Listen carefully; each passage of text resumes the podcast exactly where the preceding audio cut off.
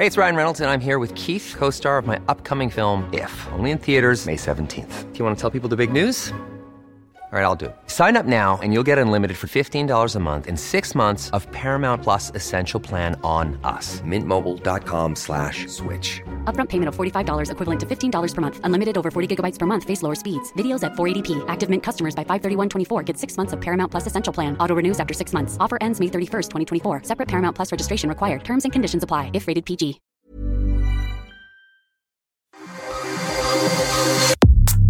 Nada más por convivir. Política, cultura y ocio con Juan Ignacio Zavala y Julio Patán. Iniciamos.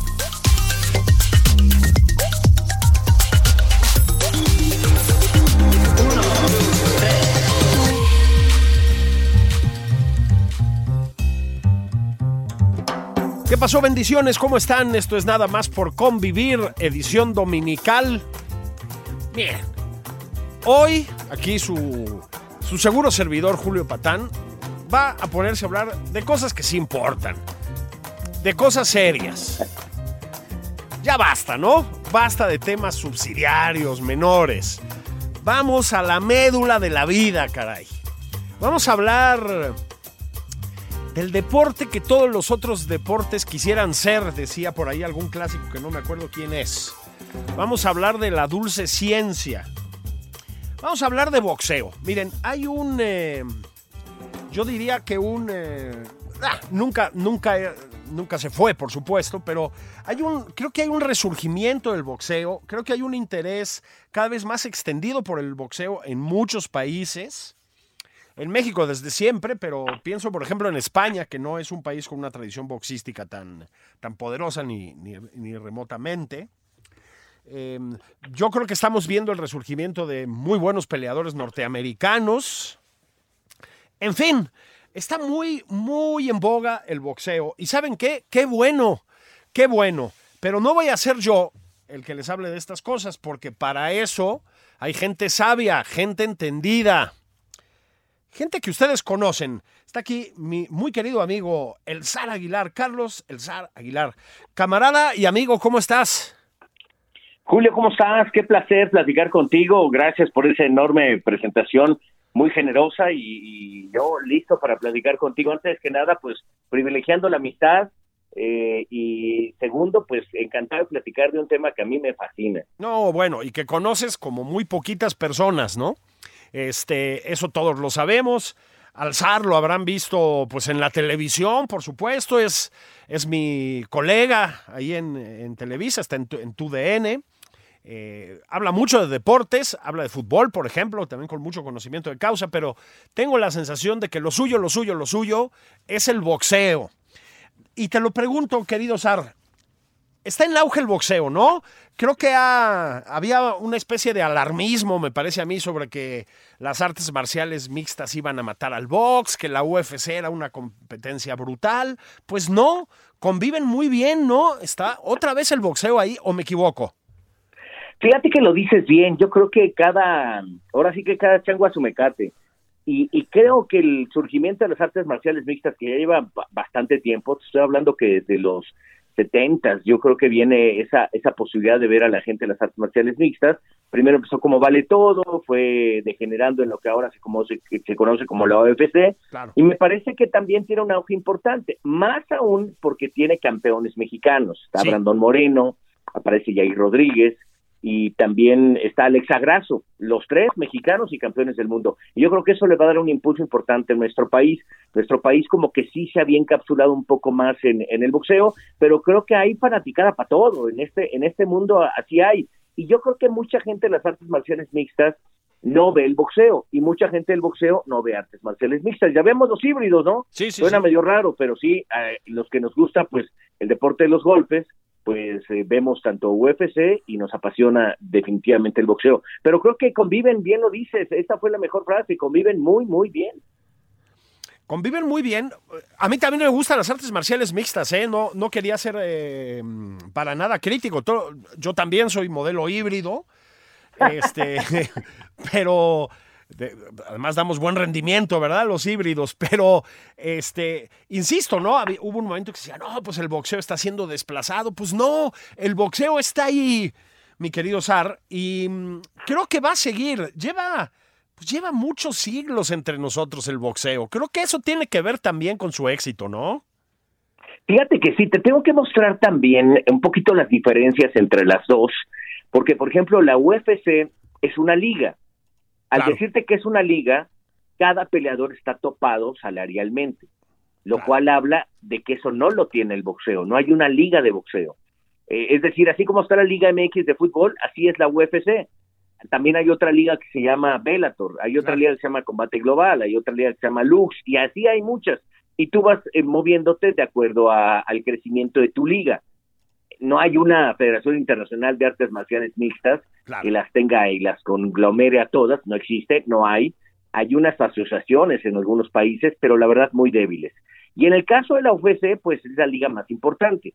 Ahí Dana White es el encargado de decir, este peleador, Julio Patán, va a ganar esto y el Sara Aguilar va a ganar esto pero están topados. Y en el caso del boxeo, que quizá es la particularidad más importante, es que depende de promotores y el promotor pues está en la búsqueda de la mejor bolsa.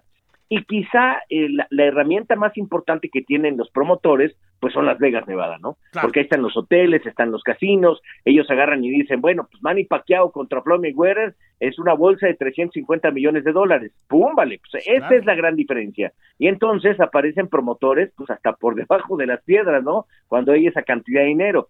Y lo más importante es que aparezcan con talento boxístico. Y creo que al mexicano, pues se le da. Y los cates se nos dan, mi Julio. Sí, híjole, vaya que sí, ¿no? Fíjate que el, otro día platicábamos tú y yo, ya justamente en, Televisa, de, mm, de, ese enfrentamiento entre Conor McGregor y Mayweather. Bueno, pues, claro. pues sí le pegó McGregor unas cuantas veces, pero acabó predominando el boxeo. Fue un combate de boxeo, no fue un combate de artes marciales mixtas. Pero creo que una cosa que entendió muy bien Conor McGregor es que hay lana en el boxeo. Rompieron rompieron la casa, mi querido Sar.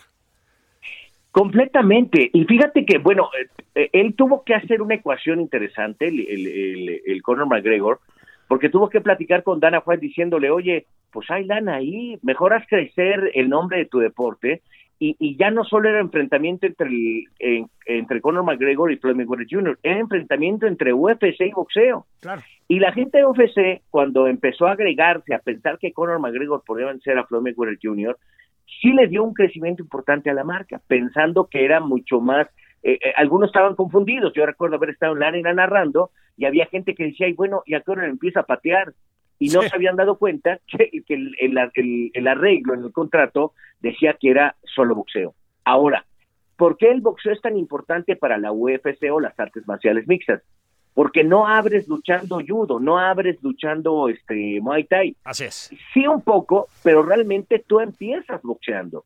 Y ahora hay una enorme cantidad de arte marcialistas que se vienen a México a aprender boxeo, porque así es como han logrado ser más completos en su disciplina. Y bueno, te tengo que decir que estos tres campeones eh, de UFC, pues manejan muy bien el boxeo y lo han refinado de tal manera ahí es donde han sostenido un poquito su uso. Por eso creo que el boxeo sí tiene una preponderancia eh, tantito más alta que las artes marciales mixtas, sin que eso quiera decir que es mejor ni nada, sino abres con boxeo, bueno, tienes que afinar tu boxeo, ¿no? Ah, no. Pues, y bueno, esa, esa pelea, mi Julio, mm, o sea, fue, fue jauja para todos, porque como había cierta, pues, tú conoces al Villamelón, ¿no? Que no está ni en la UFC ni en el boxeo, y dijo, pues va a haber alcohol, va a haber fiesta, va a haber hoteles, va a haber casinos, pues vámonos a Las Vegas a ver esa pelea. Y se atascó de una manera brutal. Ahora, la verdad es que Floyd fue muy, muy tranquilo y dejó venir un poquito a Conor McGregor y en la última parte, pues hasta Conor le dijo, no, si peleas como mexicano,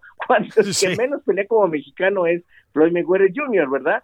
Pero bueno, pues fue un poquito de los de, y yo creo en una de esas, a ver si no se me hace la boca chicharrón y Julio, pero yo creo que Floyd Mayweather Jr. ya le dio una una orientada a Saúl Canelo Álvarez porque actualmente Conor McGregor quiere enfrentar a Saúl Exacto. y yo creo que esos millones de dólares no están peleados con la bolsa de ninguno de los dos.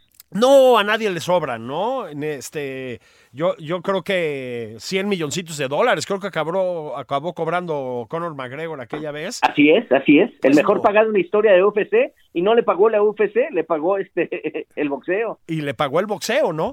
Y ya empezaron a intercambiar em, bravatas el Canelo y Conor McGregor. Se- le gano con una mano, dice, Sí, sí. dice el Canelo. Pues tampoco tanto, pero sí debería partir como favorito, ¿no?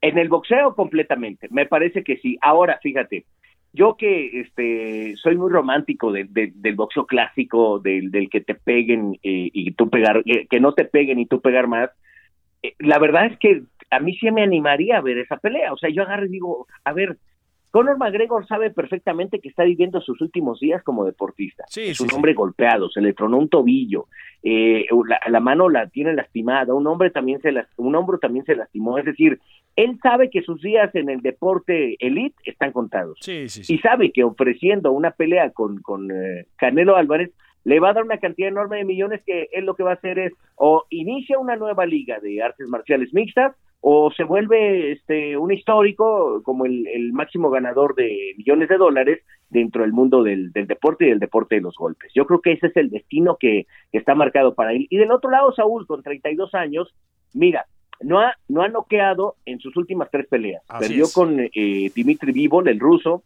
después se enfrentó a Gennady Golovkin y terminó por este por ganarle, pero no lo noqueó.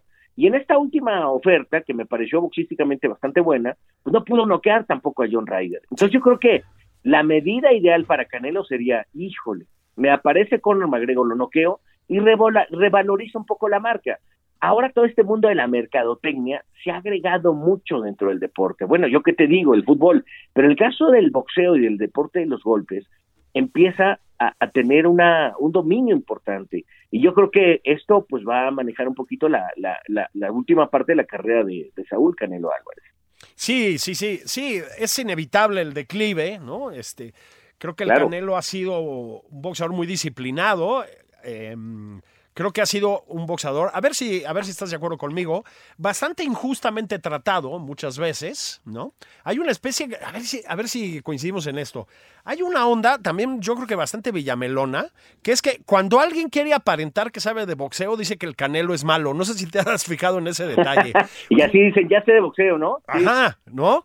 Pues no es cierto. A ver, vamos con el Canelo Álvarez. El Canelo Álvarez es un muy buen boxeador, ¿no? ¿Estás de acuerdo?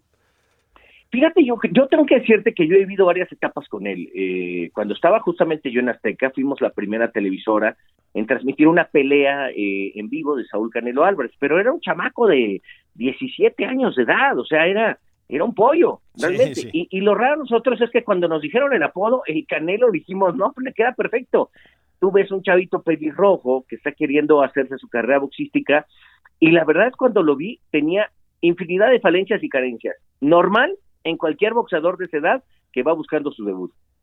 Y después creo que esta ecuación de que fue creciendo, se lo pelearon Golden Boy y después apareció pues un artesano del boxeo que era la Cobra Mendoza, que hizo grandes campeones del mundo como Humberto La Chiquita González y otros miles más. Bueno, pues eh, tenían los derechos de, Saúl Canelo Álvarez. Los compartió con Tutico Zavala, que era un puertorriqueño este, y que también hace boxeo y que también tiene gran tradición de boxeo, y entre ellos empezaron a llevarlo. Y quizá la, la, la mala noticia para Saúl es que aparece eh, este asunto de querer hacer novela con, con, con alguien deportista. Y creo Sí. que ese bautizo no le cayó bien a Saúl, eh, en su vida deportiva me refiero. Pero, oh sorpresa, el chavo lo que más ha tenido, y yo he visto, Julio, eh, no quiero, no quiero ser este presuntuoso, pero he visto pasar talento de todo tipo para Sí, el sí. boxeo. Unos cuates que tienen unas facultades monstruosas. Pero hay una parte que si no la tienes, no existes.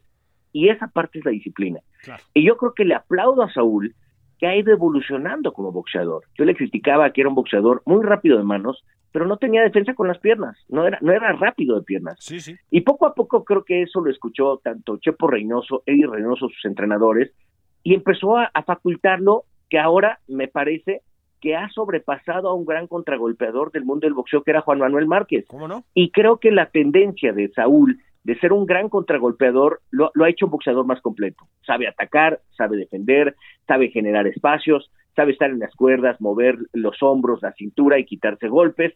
Y creo que en la última parte, el único pecado que yo le señalo a Saúl, que no puede ser que a los 32 años no tengas la condición física para irte al agobio y noquear. Eh, Sí. eh, pregúntale a Julio César Chávez, pregúntale al propio Juan Manuel, a Marco Barrera, Enrique Morales, a la última generación de grandes campeones mexicanos, el trabajo que tenían que hacer de, de agobio, de irse a la intensidad, a- al, al quedarse casi sin oxígeno, porque es lo que te exige eh, una pelea de título del mundo.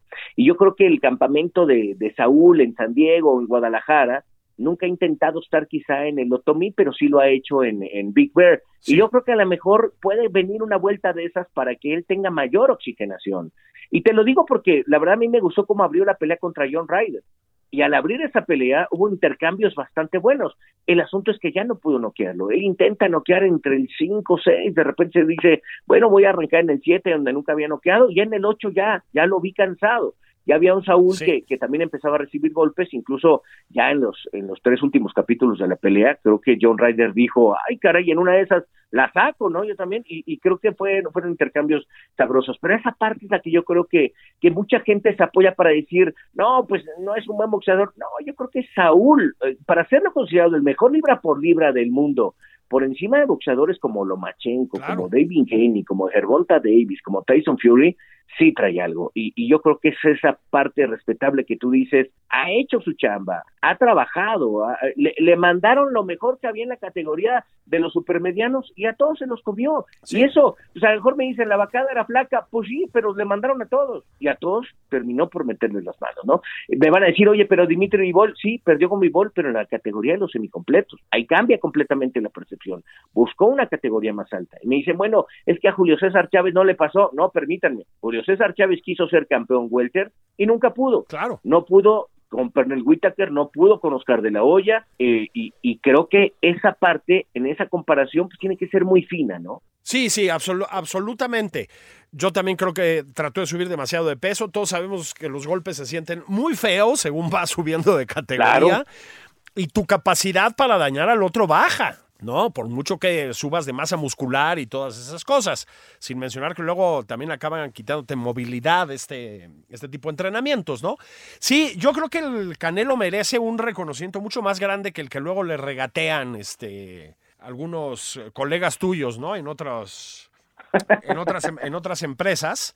Bueno, hay quien se le pone también de tapete, y eso pues tampoco, tampoco se vale. Pero bueno, pues cada quien, ¿no? Cada No, quien no, agarra no. su ramito. Abs- abso- absolutamente. Oye, pues ya que estamos, a ver si en la segunda parte hablamos ya del boxeo mexicano, aunque hemos estado hablando del Canelo, pero Lomachenko, qué peleadorazo, ¿no? Fíjate que sí, y, y esta parte de los de los países de, de, de Europa occidental, por así decirlo, este, los kazajos, eh, los, los ucranianos, por supuesto, eh, tienen una enorme tradición de boxeo amateur, mi Julio. Claro. Y entonces tú ves el récord de Vasily Lomachenko y dices, ¿cómo 17 peleas? Sí, profesionales, Rey, porque amateur hizo 3000. Claro. Y, y entonces su, su, su capacidad de ser artesano arriba del cuadrilátero, pues estás peleando con una máquina. Y aparte, eh, y quizá la gran diferencia entre el boxeo amateur y el boxeo profesional, que en el boxeo amateur, pues marcas los golpes. Y en el boxeo profesional, vienes a hacer daño. Claro. Esa parte, fíjate, eh, le pongo un signo de interrogación,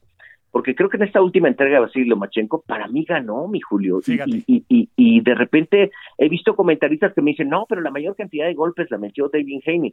Pero si tomamos en cuenta que en el boxeo profesional tú vas a hacer daño y a lo mejor lo, lo, la parte importante de los jueces es evaluar el daño que están haciendo, ahí es donde yo digo, bueno, ¿y los jueces qué están pensando? ¿Cuál es la tendencia? Ya ves Sí, que en el arbitraje mexicano también, en la Liga MX, dicen, ay, ¿cuál es la tendencia? No, pues faltitis, ¿no? O- Sí, sí. a ver qué marcan para marcar este una tendencia dentro del partido. Pues, ¿Cuál es la tendencia de los jueces, no? Que tener un boxeo de, de, marcar o tener un boxeo de espectáculo, de golpes. Y es un poquito el, el, debate en los últimos días. Pero en, en, realidad lo que acabas de preguntarme, Lomachenko, es un boxeadorazo, es un tiempista. Maneja todos los terrenos del boxeo, defiende, ataca, ataca con ganchos, se mete en el terreno corto porque la gran mayoría de sus rivales son muy largos de brazos, pero él sabe quitárselos, romper ese flanco de ataque, la distancia y meterse para hacer daño. A mí me encanta como boxea. Muy parecido a Miguel Ángel Cotto, pero claro, en otra categoría. Este es categoría ligero y Miguel Ángel Cotto estaba en welter, super welter, ¿no? Que también era artesano, que me encantaba mucho como boxeador. Sí, padrísimo boxeador, además un tipo como, como bien, ¿no? Miguel, Miguel Ángel Cotto. Estamos este, hablando de Lomachenko porque, bueno, eh, acaba de dar la nómina básica, me parece, los boxeadores más, eh, más visibles y, y más talentosos de la actualidad. Y el señor Davis, esa es otra pesadilla, ¿no? Sí, sí, eh, la verdad lo que vimos, fíjate, ha sido ofertas interesantes en el año. Hermonta Davis contra eh, Ryan García, y Gervonta eh, completamente diferente a Lomachenko. Lomachenko te va generando espacios, te va generando el boxeo, eh, se mete, se compromete al ataque y Gervonta es más un contragolpeador, pero muy económico. Cuando yo digo económico me, refiero a que suelta muy pocos golpes, pero con una capacidad de ser certero espectacular. Y eso, eso me, me encantó en la última pelea porque Ryan García pues es un youtuber, es un este, eh, ¿cómo se le llama? Un influencer, ¿no? Realmente. Sí, sí, sí. Y, y, y, no ha enfrentado a nadie. Y hizo su bravuconada, dijo voy a enfrentar a Gervonta, Gervonta Lijora le va y se lo devoró en, en siete episodios. La verdad es que creo que eh, eh, lo estudia, cuando te digo que es económico, sabe perfectamente lo que tiene que hacer sin gastar una, una migaja más de alimento ni de calorías para, para hacer lo que hizo. Le mete un ganchazo ante la débil defensa que tiene Ryan García, un volado justamente izquierda al rostro, lo manda a la luna y después le mete un gancho muy cortito, un gancho muy pequeño. Te estoy hablando que a veces los ganchos, eh, tú, tú agarras tu brazo y lo pones al nivel de la cintura y de ahí sacas el golpe y el, el puño hace un recorrido por lo menos de 40, 50 centímetros. En este caso fue un recorrido de 30, 25 centímetros donde lo saca, le pega en una parte que es justamente el, el la, parte lateral de la espalda donde todavía está el hígado y eso este, te revienta. O sea, si te das cuenta, el golpe le genera una, una sensación como de ahogo porque es como de, de efectos retardados, ¿no? Y entonces va, se va hacia atrás, se empieza a sentir que no llega el aire y se acabó la pelea. Sí, el, ese, el, el gancho al hígado, ¿saben? Si lo, si lo han visto, eh, siempre hay como una, una fracción de tiempo entre que el golpe impacta y el contrario se cae al piso, ¿no? Y es esto que dices, ¿no? Te causa un cortocircuito un poco retardado, por decirlo así. Ahora, te lo conectan y se acabó, ¿eh? Sí, no, no hay manera de que yo, mira, en el caso de Ryan García te digo una cosa, yo creo que sí se pudo parar, porque fue un golpe, no, no el mejor golpe de Gervonta, lo marca, pero él se hinca, y cuando se hinca, te aseguro que en la mente le pasaron mil cosas. Le pasaron, me levanto y este cuate me va a reventar. Me levanto y puede que me noquee peor de como ya estoy. Me Entonces dijo, mejor la pierdo gratis y digo, pues ya, ni modo, aquí me quedé. Eh, algo le pasó también similar a José Luis Castillo enfrentando a Ricky Hatton. Te estoy hablando hace 15 años, más o menos. Igual, un, un José Luis Castillo, me parece que el último, el último gran peleador que le hizo sombra a Floyd Mayweather Jr y cuando siente el golpe de Ricky Hatton, decidió quedarse en el piso y dijo, ya no más. Y todo el mundo decía, ¿cómo el gran José Luis Castillo pierde con Ricky Hatton? Y bueno, fue algo similar. Yo creo ahí les da como la reflexión de decir, sí pega fuerte, sí pega duro, y de perder hincado a perder arriba, este, con eh, viendo las luces y a ver cuándo me recupero del knockout, yo creo que la pensaron así. Absolutamente. Estoy platicando con mi querido carnal Carlos Aguilar, el zar. ¿De qué más? de boxeo. Vamos a hacer una pausa veloz, agárrense una, una caguama del refrigerador, recalienten la barbacoa, yo qué sé. Elijan su veneno favorito. Volvemos en un instante, vamos a hablar ya del boxeo mexicano. Que vamos, te da el boxeo mexicano para hacer un programa y un podcast y lo que tú quieras. Ya venimos. Esto es Nada más por convivir, una plática fuera de estereotipos con Juan Ignacio Zavala y Julio Patán. Regresamos.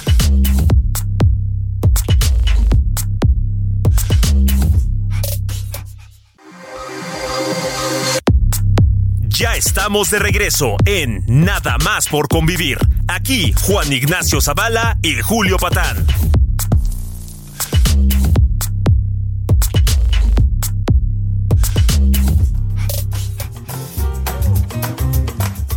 Estamos de regreso nada más por convivir. Está aquí su amigo Julio Patán, el tío Julio Patán.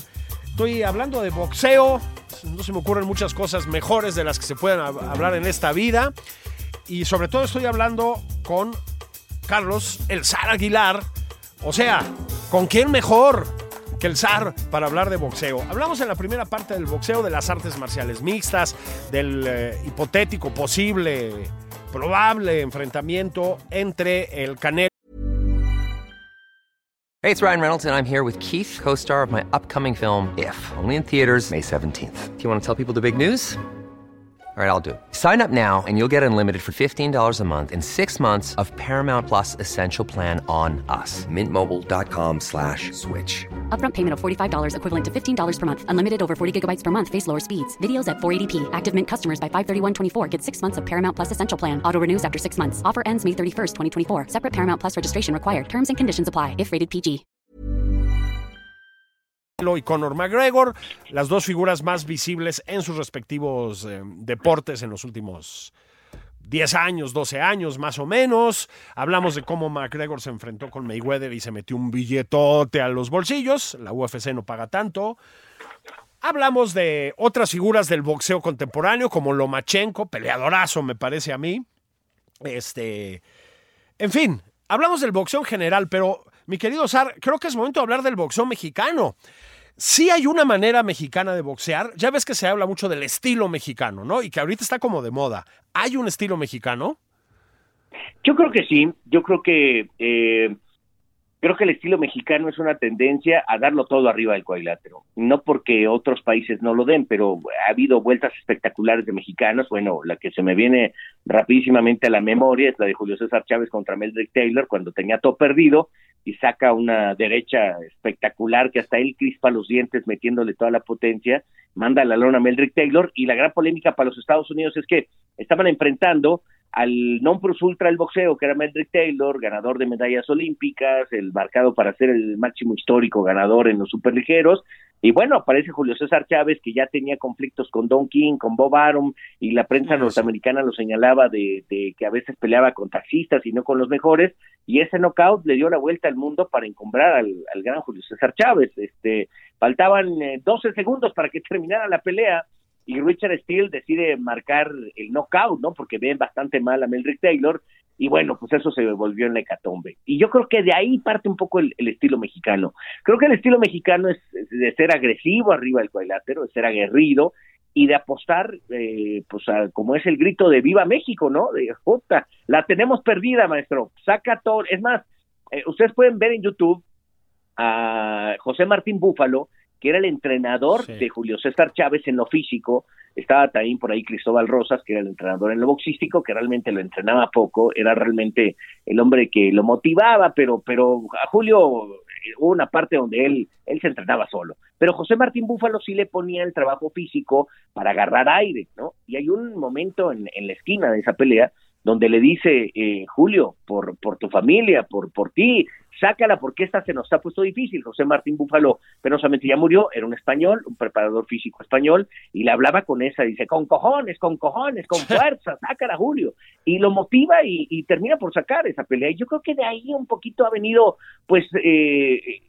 el, apodo del, del, no, no, no quiere decir que ahí surgiera, pero sí quiero decir que de ahí viene un poquito ese estilo de, sacarlo todo, porque atrás de Julio hay una enorme tradición de boxeo, desde el Pugas Olivares, desde Zárate, Zamora, y bueno, ¿qué te digo? Desde más atrás, ¿no? Este, con, evidentemente con, con la gran historia de, de, de boxeadores, el Cuitlacoche, el Alacrán, todos ellos y creo que tenían esa dosis de sacar esa última parte, esa condición de fajador, de ya no soy el estilista, soy el fajador y la saco como puedo, y entonces a pegar con contundencia y a meter todo porque en cada puñetazo va la vida y va la familia y va la sangre y va México, ¿no? Claro. Esa es un poquito la tendencia. Por eso cuando yo te platicaba hace rato que Conor McGregor le dice, ay, a Floyd Mayweather, a Floyd Mayweather, que es el defensivo más importante del boxeo, le dice, tú peleas como mexicano, era como para mentarle su mandarina y repartirse en gajos, ¿no? Sí, dijo, ahí sí, con todo respeto, dijo cualquier cosa, ¿no? justamente el estilo no mexicano es el de, el de Mayweather, es lo más elusivo que hay. No es una crítica. Exactamente, exacto.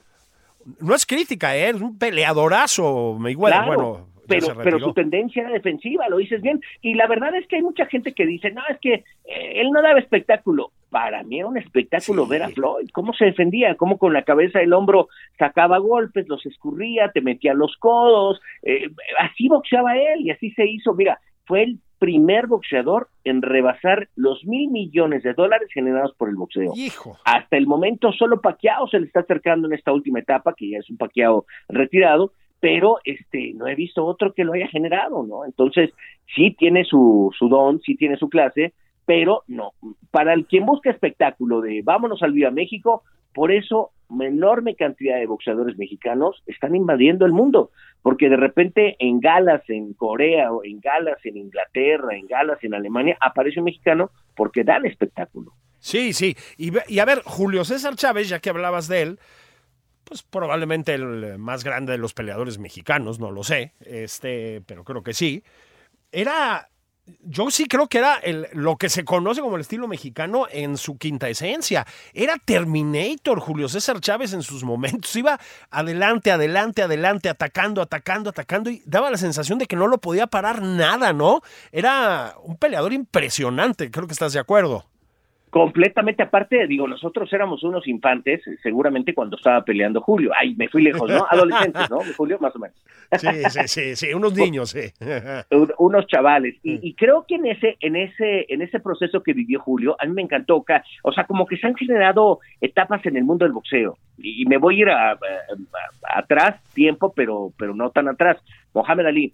Mohamed Ali, un hombre de casi dos metros, que eh, su, su legado decía, eh, flota como mariposa y pega como avispa, ¿no? O sea, es decir, y lo hacía. El tipo tenía una capacidad de movilidad con ese tamaño, con ese tonelaje en los pesos completos, de meter esa dinámica. La hereda después Sugar Ray Leonard, también tiene el mismo entrenador, hace un pico, un poco ese boxeo elusivo, rápido, certero, potente, y después va, va la tendencia del boxeo. Eh, eh, desaparecen estos dos, viene Mike Tyson, todo poderoso, todo fuerte, los knockouts en solo un round, y de repente vive la, el penoso momento de pues, caer en la cárcel.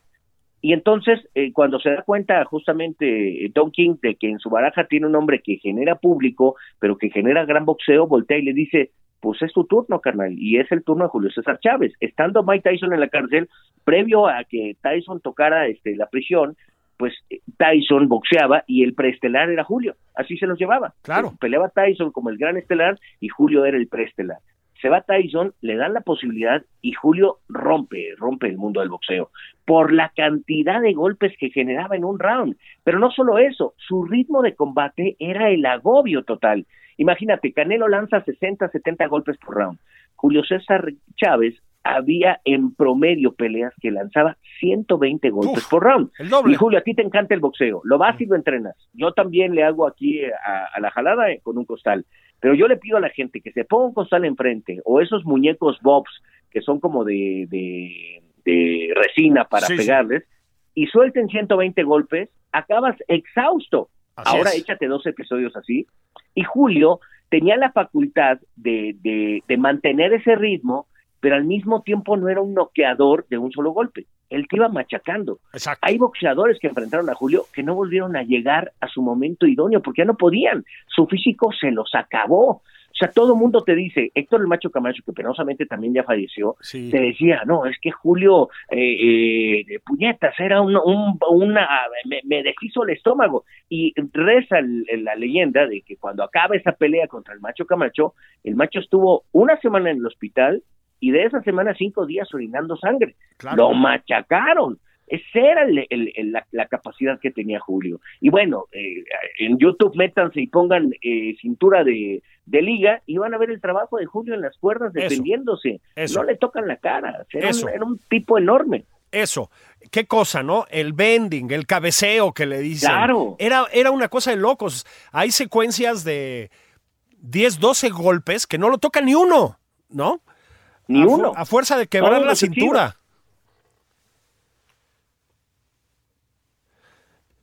Ahora, ya que hablamos del, del, gran Julio, yo creo que hay que hablar de otra de las figuras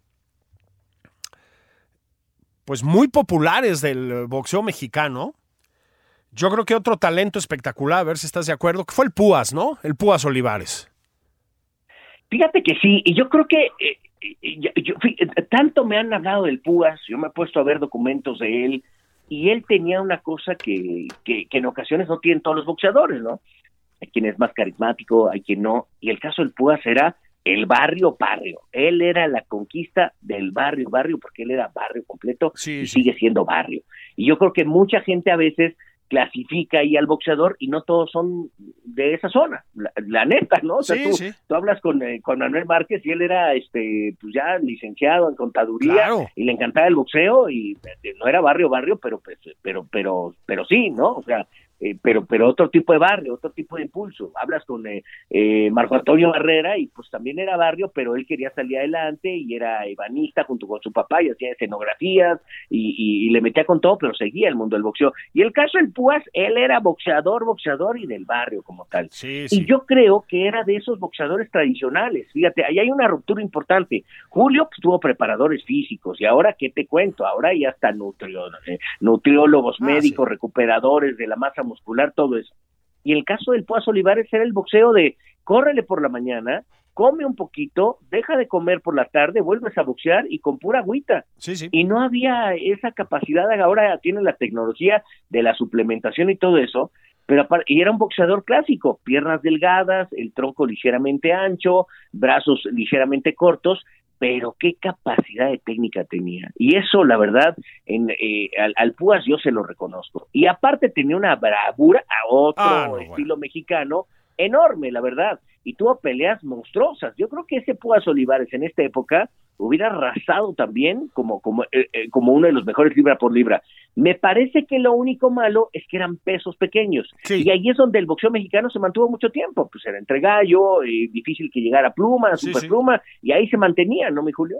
Sí, sí, absolutamente. Y el Canelo, pues es uno de los que desde luego marcan una diferencia contundente. Ahora, hay otro nombre que me parece que tenemos que poner en la mesa si estamos con boxeadores mexicanos, que es el de Salvador Sánchez, ¿no? Otro figurón, una carrera trunca porque pues murió terriblemente joven, pero ese es otro que boxeaba, que qué cosa, ¿no? Fíjate que de Salvador Sánchez me sé mucho la historia. Tengo eh, familia cercana que vive no en Santiago Tenguistengo, pero vive, vive muy cerca de ahí. Y Santiago Tenguistengo, eh, tú vas ahorita y ya trae, eh, ya, ya, ya dejó de ser pueblo, mi querido Julio. ya, ya, dejó de ser pueblo, ya es algo amplio, grande, es una ciudad industrial, eh, el pueblito sí sigue siendo muy, muy coloquial, pero, pero la verdad es que el, el caso de Salvador Sánchez, eh, ahora, ahora te das cuenta un poco de dónde venía la raza mexicana, ¿no? El chavo también traía una oxigenación enorme, trabajaba muy bien, era muy largo para la categoría donde él estaba, muy parecida a la de Julio, entre super gallos, pluma, super pluma, por, por ahí anduvo. Y, y, su capacidad de ser largo y su capacidad de noquear, porque él sí te ponía un puño encima y te despedazaba. Esa era la gran diferencia contra Dani Coloradito López, contra el propio eh, Wilfredo Gómez. Eh, él, tuvo batallas épicas, enormes, contra Suma Nelson, un cuate que, eh, al cual le propina la única derrota que tuvo en su carrera Suma Nelson, porque después regresando a México, agarra un Porsche amarillo, precioso, gigante, enorme, va a la carretera que va por la parte de atrás de la Jusco y termina por impactarse con un camión que no tenía prendidas las luces y ahí pierde la vida. Pero te quiero decir que venía de esa gran victoria y Asuma Nelson, después de que se va Salvador Sánchez, se convierte en la máxima referencia que tiene el boxeo africano. Y, y bueno, iba a haber un momento en la vida, si es que no hubiera eh, perecido eh, Salvador Sánchez, donde se iba a encontrar con quién crees? Con Julio César Chávez. Claro. Y eso iba a ser una cosa enorme para el mundo del boxeo. penosamente no se dio, eh, nos quedamos con ese hubiera, ¿qué hubiera pasado entre Salvador Sánchez y Julio César Chávez? Sí, hombre, o sea, hubiera sido una pelea bárbara, ¿no? Ahora, son boxeadores este, que, mm, Julio, por supuesto, el propio Púas, pues boxeadores muy agresivos, ¿no? Atacan, atacan, atacan. Pero hablabas hace rato de dos, eh, pues la verdad, maestros del eh, contraataque. Ya hablamos del Canelo, pero el otro es Juan Manuel Márquez, ¿no? Fíjate que sí, y, y, es una escuela interesantísima la de Juan Manuel, porque es la de Don Nacho Beristain. Don Nacho Beristain ha hecho enorme eh, campeones del mundo, no se nos olvida el Cachanilla, Gilberto Román, que también penosamente pierde la vida en un accidente, no se nos olvide, por supuesto, lo que hizo con Humberto La Chiquita González, con Ricardo López, lo que, que Ricardo López estuvo con el Cuyo Hernández, pierde la vida el Cuyo y entonces va a buscar entrenador y aparece Ignacio Beristain. Y creo que lo que lo enorme que había hecho el Cuyo con Ricardo pues también lo hace eh, Ignacio Beristain, le pone, le pone lo, lo, suyo para generar un boxeador completo, muy completo en todos los sentidos. Ricardo era fajador, Ricardo era técnico, Ricardo era muy técnico, muy fino para boxear, que todo el mundo se lo aplaudía. Eh, se retiró invicto, eh, eh, tenía una guardia muy altiva y ahí es donde aparece quizá lo, lo que generó Don Nacho Beristain. Tú ve cómo boxea Ricardo López, Rafael Márquez, hermano de Juan Manuel, Juan Manuel Márquez y la chiquita González, muy parecidos, la guardia muy alta, eh, este famoso paso de, de boxeador, ¿no? Hacia atrás, hacia adelante, que lo mantenían en toda la contienda. Sí, sí. Y Juan Manuel dejó clara mucha esa escuela y, y, se convirtió en un gran contragolpeador. Yo recuerdo peleas de Juan Manuel Márquez eh, donde, donde realmente en un contragolpe ligar dos golpes es muy complicado, muy complicado.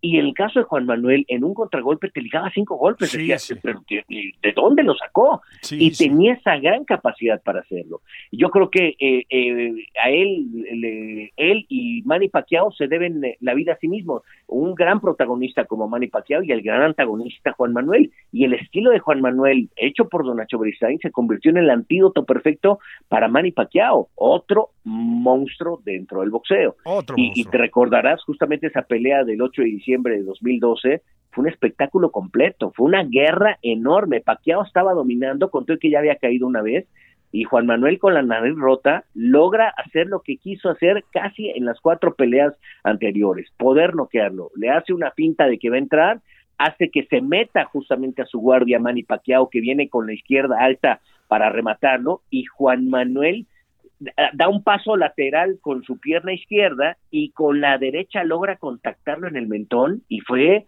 el knockout más espeluznante que yo he visto en los últimos 10 años. Es, es una locura. Ese golpe es brutal. Es que eh, el, el- el señor Márquez, aparte de sus aptitudes boxísticas, tiene la mano pesada, pega duro, ¿no? Y una garganta enorme porque le encanta el mezcal también. Buen amigo, ¿cómo no? Que híjole. Pero, pues, a- pero no, como boxeador es un gran contragolpeador, me encanta. Tuvo peleas enormes. Bueno, eh, tengo de compañero de trabajo a, a- a Marco Antonio Barrera y me dice, pegaba durísimo. Pelearon alguna ocasión, en una pelea muy cerrada gana Sí. Juan Manuel, pero me dice, Marco, la verdad es que el campeón, eh, le tengo que reconocer que me boxeó esa ocasión el contragolpe y no supe descif- descifrar algunas cosas. Que te lo reconozca otro monstruo como Marco, Eso. pues hablas de la calidad que tenía Juan Manuel, ¿no? ¿Qué momento aquel del boxeo? Porque en, en- en, eh, la misma época y en, las mismas, en las mismas divisiones, Juan Manuel Márquez, Marco Barrera, un boxeadorazo, además en tron como pocos hemos visto, Eric Morales y además Paquiao por otro lado, pero esos tres mexicanos peleando entre ellos, qué cosa, ¿no? Fíjate que la única que no se dio fue Juan Manuel Sí. contra Eric Morales, porque Sí, sí. esa estaba pactada para, para celebrarse. Pero tienes toda la razón, aparte en una época bien complicada, mi Julio, porque el, el boxeo dejó de tener televisión, Sí, te- eh, se va todo al pago por evento, en México se vende a través de Cablevisión y después Sky, muy poca gente le entra porque creo que era un asunto que no, no alcanzaba para la fanaticada Sí, sí. del boxeo, entonces tú tenías que andarlo viendo como en hoteles, ay, el Holiday Inn la va a pasar, ay, Exacto. esta la va a pasar, pues ahí medio comprabas tu entradita y te ibas a ver boxeo, porque de no ser que tuvieras esos sistemas, pues no podías verlo, ¿no? Y, y creo que la historia de esos tres desapareció un poco, hasta que lo, lo hacen las grandes peleas y todavía en la última parte que renace el boxeo en, en- en televisión abierta, todavía vimos evidentemente a Juan Manuel, la última parte de Eric y de Marco Barrera. pero tienes razón, son herederos de lo que dejó Julio. Fíjate, como yo la, la veo es, Julio se va, aparece José Luis Castillo, pero José Luis Castillo realmente tiene, tiene muy poco arrastre. Sí, eh, lo veían en Estados Unidos, sí era una, un, punto de referencia. Estaba Daniel Zaragoza, en la última parte de Humberto La Chiquita González, también la última parte de Ricardo López, y viene la herencia de estos tres chavos, tienen la misma edad, o sea, y empezaron a, a, surcar el, el, mundo del boxeo y los tres terminaron como tres veces campeón del mundo en diferente categoría. Bueno, Juan Manuel en cuatro. Juan Manuel en cuatro, nada menos, además con una carrera bastante extendida en el, en el tiempo, ¿no? Oye, y hoy en día, ¿siguen saliendo talentos de adeveras en el boxeo mexicano?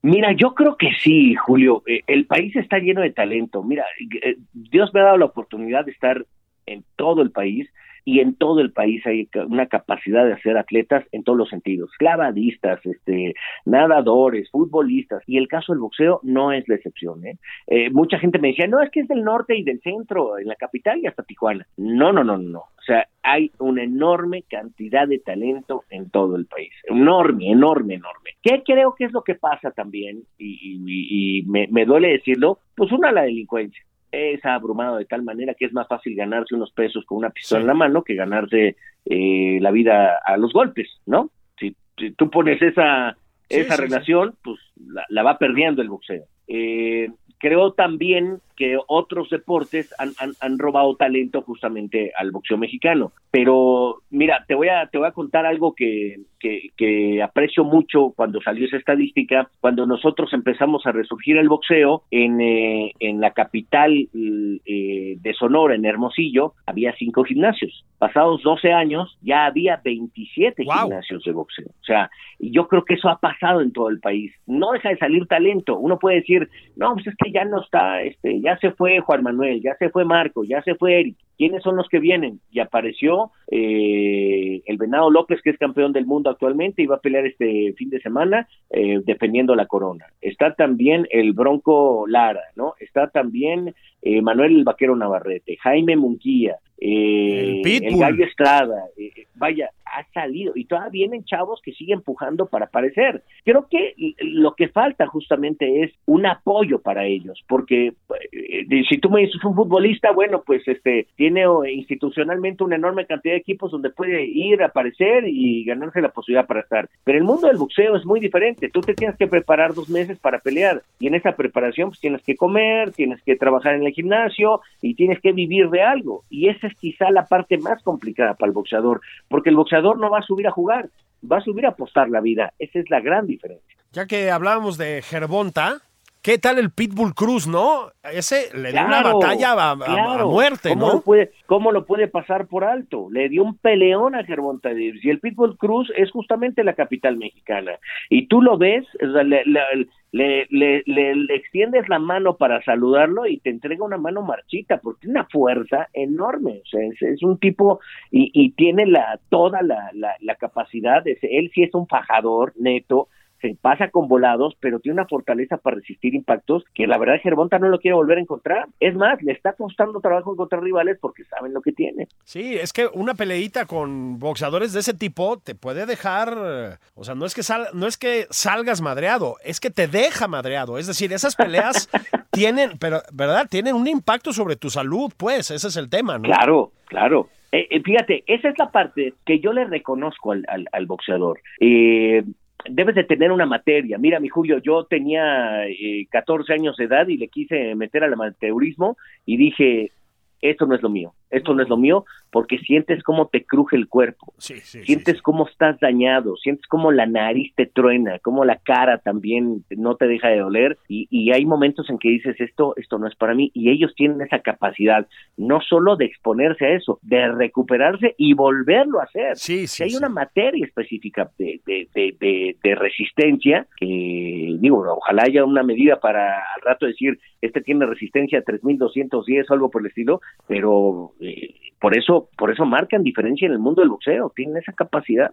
Absolutamente. Mi querido Sar, qué bueno platicar contigo. Nos debemos una cena, ya lo dijimos. Y como tres botellas, ¿no? Eso, exactamente. Este, puede, puede ir el señor Juan Manuel Márquez, le invitamos unos mezcales con mucho gusto, no faltaba más, ¿verdad? Este, pero no, de veras, no faltaba más. de veras, muchas gracias. Te mando un abrazo grande, grande. Ya volveremos a platicar de estas cosas, si te parece bien. Será un placer, querido Julio. Es, eh, muchas gracias por, eh, por el honor de, de darme este espacio y de poder platicar y platicar con los amigos. Un gusto. Saludos a todos. Un abrazote. Bueno, pues hoy hablamos de boxeo, niñas, niños, bendiciones. Platicamos con el gran Sar Aguilar de un millón de cosas en torno al box. Y se nos quedaron fuera como 66 millones de cosas en torno al box. Es un tema inagotable. Podríamos hablar de la literatura alrededor del boxeo, del cine alrededor del boxeo. En fin, de lo que se les ocurra a ustedes. Pero el tiempo es un tirano, como siempre decimos aquí. Vámonos, nos escuchamos pues a lo largo de la semana de algunas formas, el fin de semana de otras formas, pero nos seguimos escuchando. Esto fue nada más por convivir. Van abrazos. Esto fue Nada más por convivir, el espacio con política, cultura y ocio, con Juan Ignacio Zavala y Julio Patán.